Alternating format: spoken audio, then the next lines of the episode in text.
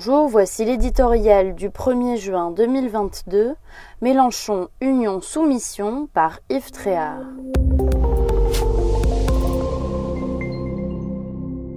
La révolution mélenchonienne aura-t-elle lieu? Mirabeau disait de Robespierre Cet homme ira loin car il croit tout ce qu'il dit. Grand admirateur de Robespierre, Jean-Luc Mélenchon n'a pas encore trouvé son Mirabeau pour chanter son éloge.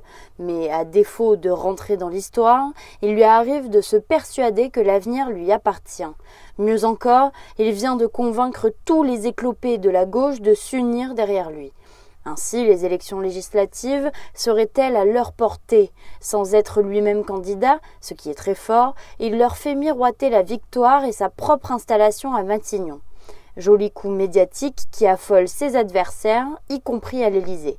Si la NUPES, Nouvelle Union populaire écologique et sociale dont personne ne connaît la juste prononciation, obtenait effectivement la majorité à l'Assemblée nationale, inutile de jouer à se faire peur, cela n'arrivera pas. En revanche, l'hypothèse que cette coalition devienne la première force d'opposition au Palais Bourbon n'est pas invraisemblable.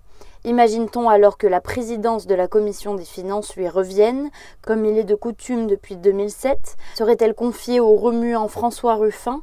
L'ambiance dans l'hémicycle serait explosive.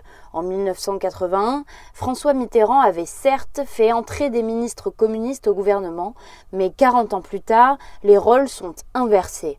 C'est la gauche radicale, celle de toutes les outrances, qui a le dessus sur ce qu'il reste de la social-démocratie, avec à sa tête un Jean-Luc Mélenchon qui clame en toute modestie La République c'est moi, qui flatte les communautarismes et use de toutes les démagogies populistes, qui compare la police à une bande, qui vit dans le culte d'Hugo Chavez et qui veut dénoncer les traités européens.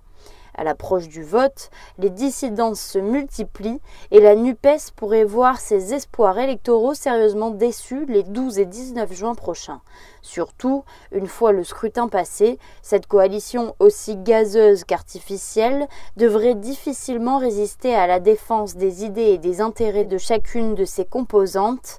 Avec Mélenchon, c'est l'union dans la soumission, sinon rien.